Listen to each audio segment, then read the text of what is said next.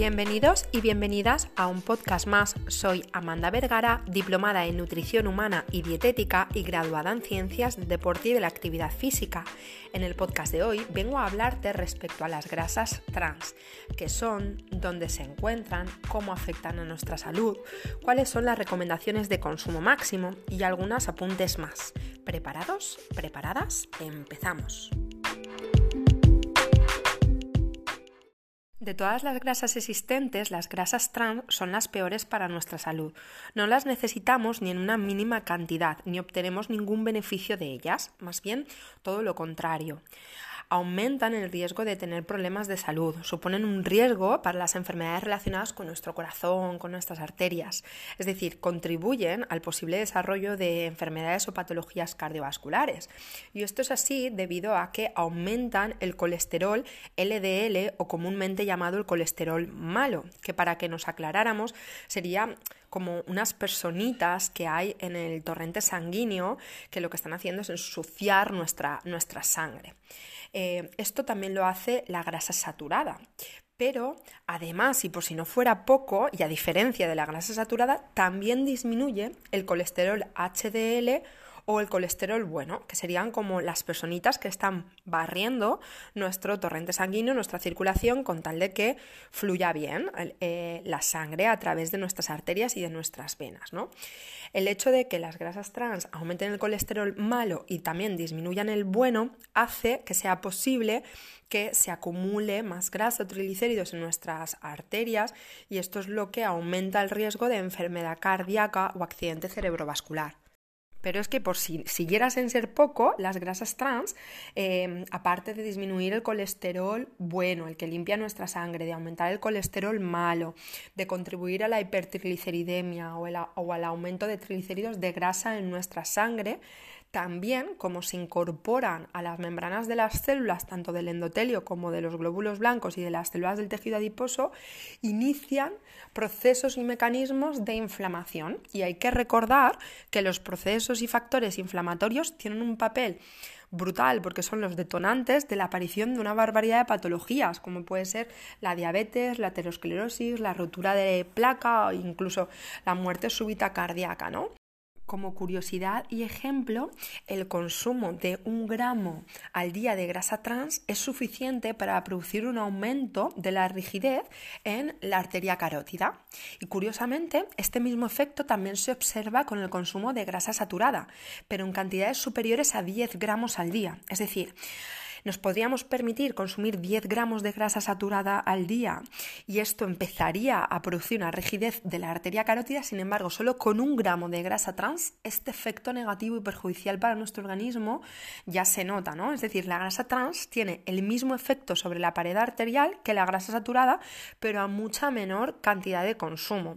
Debido a esto, a que es mucho más dañina y a todas las razones anteriores de, de efectos negativos que produce en nuestra salud, la Organización Mundial de la, de la Salud, la OMS, en el 2009 recomendó que el consumo promedio poblacional fuera menor al 1% del aporte energético alimentario diario teniendo en cuenta que la cantidad de calorías recomendadas al día a nivel general está entre las 2.000 kilocalorías diarias si eres mujer y las 2.500 si eres hombre, aunque esto varía eh, en base al ejercicio físico y la actividad diaria que se haga, nos diría que la cantidad máxima recomendada de calorías procedentes de la grasa trans no debería ser superior a 20-25 kilocalorías al día y que, como mucho, muchísimo, la ingesta total de grasa trans no debe de ser más de 2,5-3 gramos al día.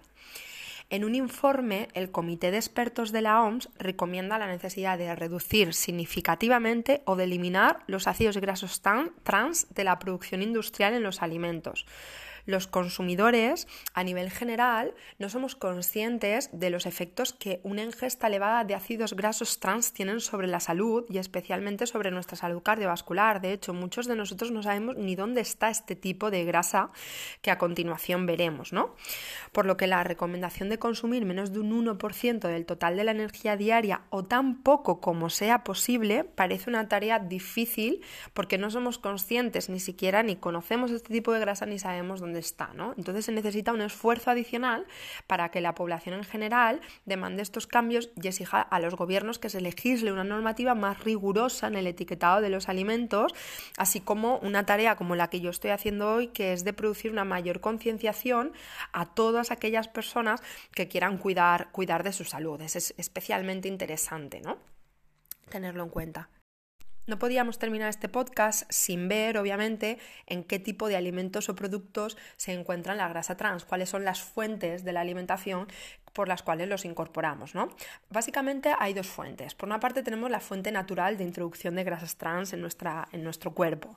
La fuente natural proviene de los, de los animales rumiantes como la vaca, la oveja o eh, la cabra. Las bacterias del rumen de estos animales realizan una hidrogenación parcial de los ácidos grasos monoinsaturados y poliinsaturados que se encuentran en las hojas, tallos y raíces que comen, así como del contenido en los piensos. ¿no? Estos ácidos eh, grasos trans que se producen se absorben y se incorporan a los músculos y a la leche de estos animales y por esta razón se encuentran, aunque en, la verdad es que en poquita cantidad, en la carne de vaca, cordero y cabrito, así como en la leche entera. Pero como hemos dicho antes, eh, como mucho o aproximadamente se dice que un 5% del consumo total de ácidos grasos trans provendría del consumo de grasa de rumiantes, a través del el consumo de productos como la mantequilla, la crema, la nata, la leche entera, la carne grasa, etc.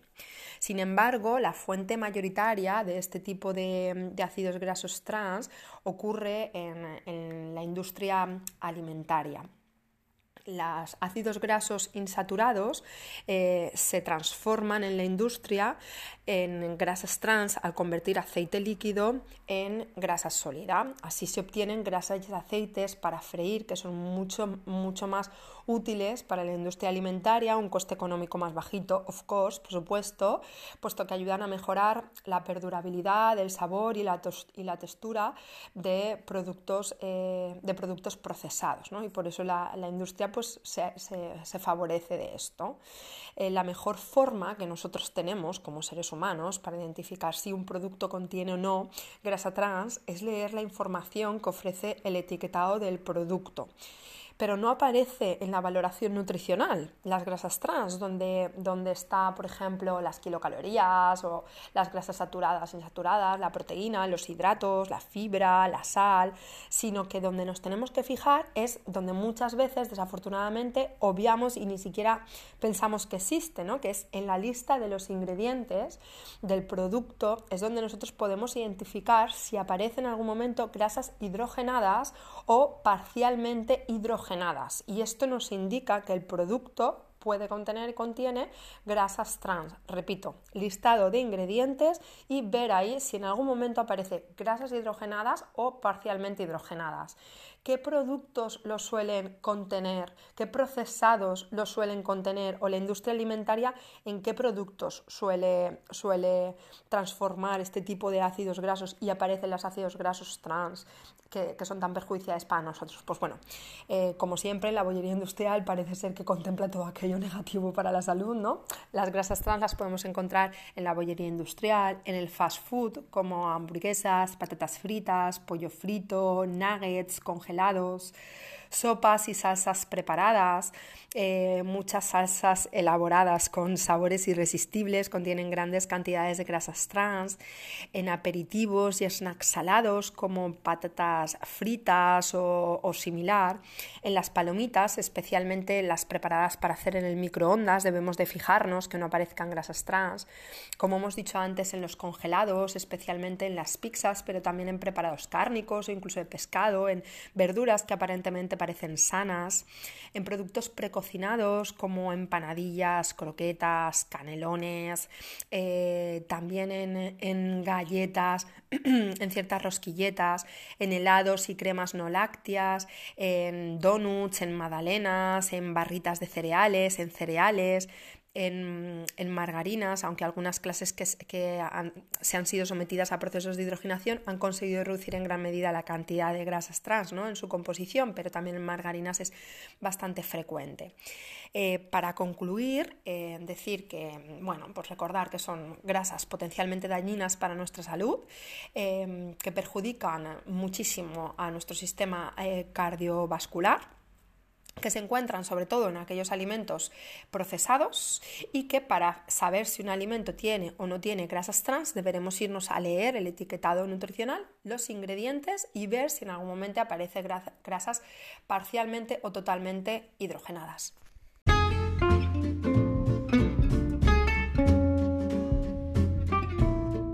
Espero que este podcast te ayude y guíe a saber en qué te tienes que fijar a partir de ahora para intentar evitar al máximo posible el consumo de este tipo eh, de grasas tan perjudiciales para nuestra salud. Recuerdan ayudarme en compartir esta información para que cada vez más gente esté informada respecto a los perjuicios de esta grasa.